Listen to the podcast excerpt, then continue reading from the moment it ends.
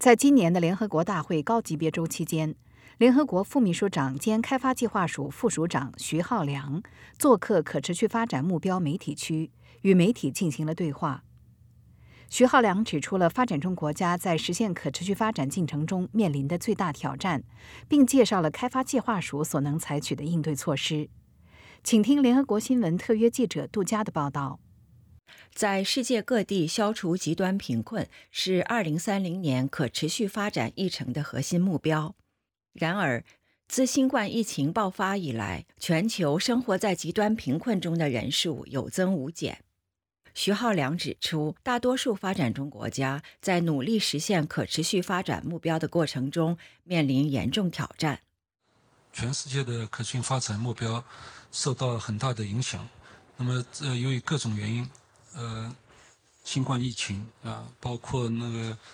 气候变化的影响，包括呃乌克兰战争所造成的对粮食和能源价格的冲击这样的影响，确实在过去三年之内，一点六五亿的人口落入了贫困线以下。在过去三年之内啊，那么从总体来讲，可持续发展目标，我们现在知道只有百分之十五的可持续发展目标是按照正轨在向前。呃，进行啊，还有很多非常多的问题的。气候变化它对贫困人口影响最大。那为什么呢？因为气候变化，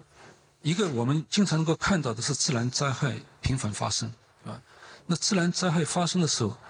它对贫困贫困人口的冲击影响最大。如果你有一定的资源，你可以。在那个灾灾后重建能够恢复到以前的状态，但如果你本身的资源就非常贫困的话，那你再受到自然灾害的冲击，那就很难再恢复到原来的发展状态。这是一个，对吧？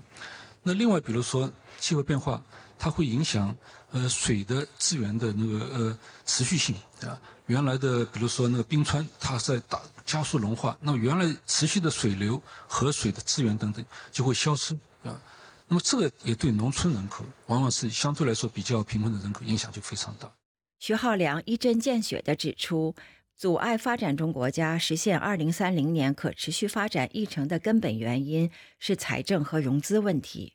恰恰是这些国家不少还背负着沉重的债务负担。发展中国家面临很大的发展融资问题啊，因为它要应对各种各样的危机，过去几年应对危机，那么它的对它的财政压力非常大啊。那么发达国家它可以用它的金融和财政政策来应对，那么发展中国家，特别是小型的在发展程度比较落后的这些发展国家，它应对能力非常差，啊，那么在这些压力的情况下，它那发展融资的能力就越来越差，所以它就没有能力来对它想要的发展做入投资。简单的讲，我觉得最大的问题就是他们现在想要的发展是绿色发展、包容性的发展。年轻人就业充分的发展，啊，这是他们希望看到的愿景，但他们得到的是什么呢？他们得到的就是还是要靠那个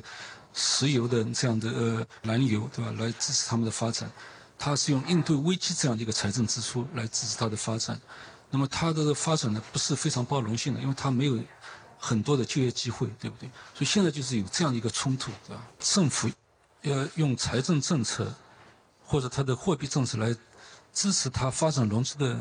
呃空间非常小，对吧？因为比如说现在按照我们的统计数据，对低收入国家来讲，它对债务偿还利息的支付的它的数目，是它对呃社会保障支出的二点三倍，啊，政府想对发展和卫生领域进行投资，但是经常可能可以我可以说每天有这样的事情发生，就是财政部长给教育部长给那个卫生部长打电话说：“哦，本来我这个项目有钱的，但是因为呃利率的变化，对吧？那我现在要有更多的资金来还偿还债务，偿还他的利息，所以你这个项目我必须要减少，要削减。这样的事情每天发生。从经济体量来讲，中国是世界上最大的发展中国家。过去十余年，中国历史性的解决了绝对贫困问题。”为多个可持续发展目标做出了非常重要的贡献。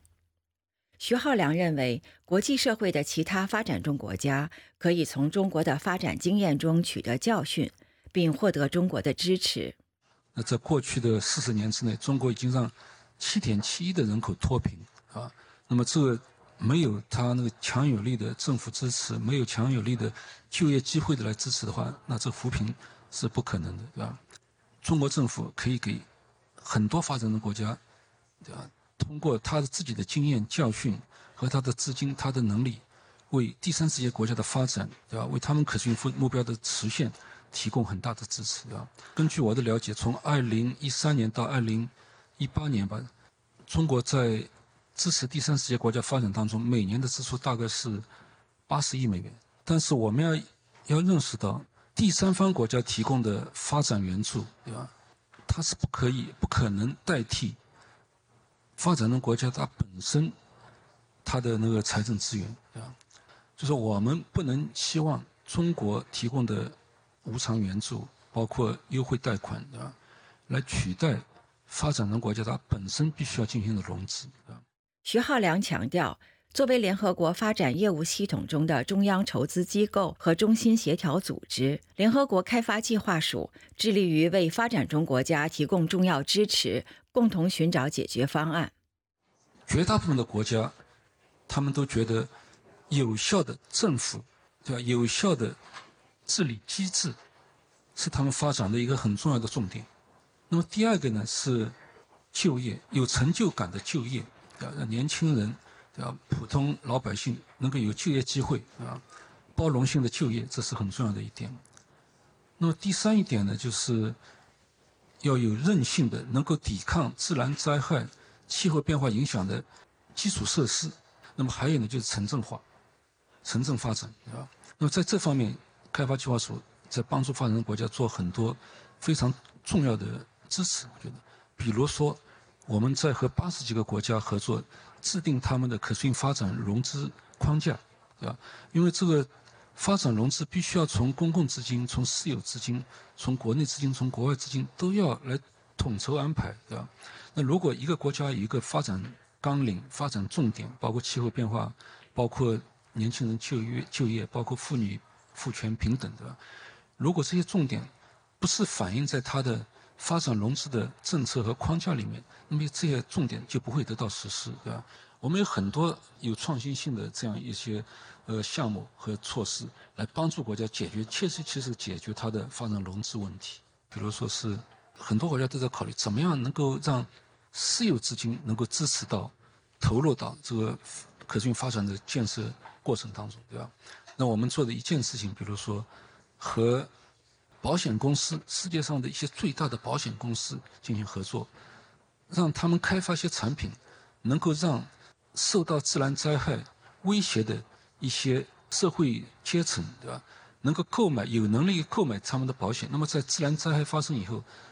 不是由他们来或者政府来承担所有的造成的危害，那么私有企业利用利用他的那个资源，啊，也能够对灾后重建。提供一方面的财财政的，就是说资金方面的支持。联合国开发计划署敦促国际社会采取行动，实现环境可持续和包容性的经济增长，呼吁对国际金融架构进行彻底改革，也呼吁各个发展中国家改革国内政策，更好地调整财政和金融资源，最终在二零三零年实现可持续发展目标，不落下一个人。以上是联合国新闻特约记者杜佳根据徐浩良的访谈所做的报道。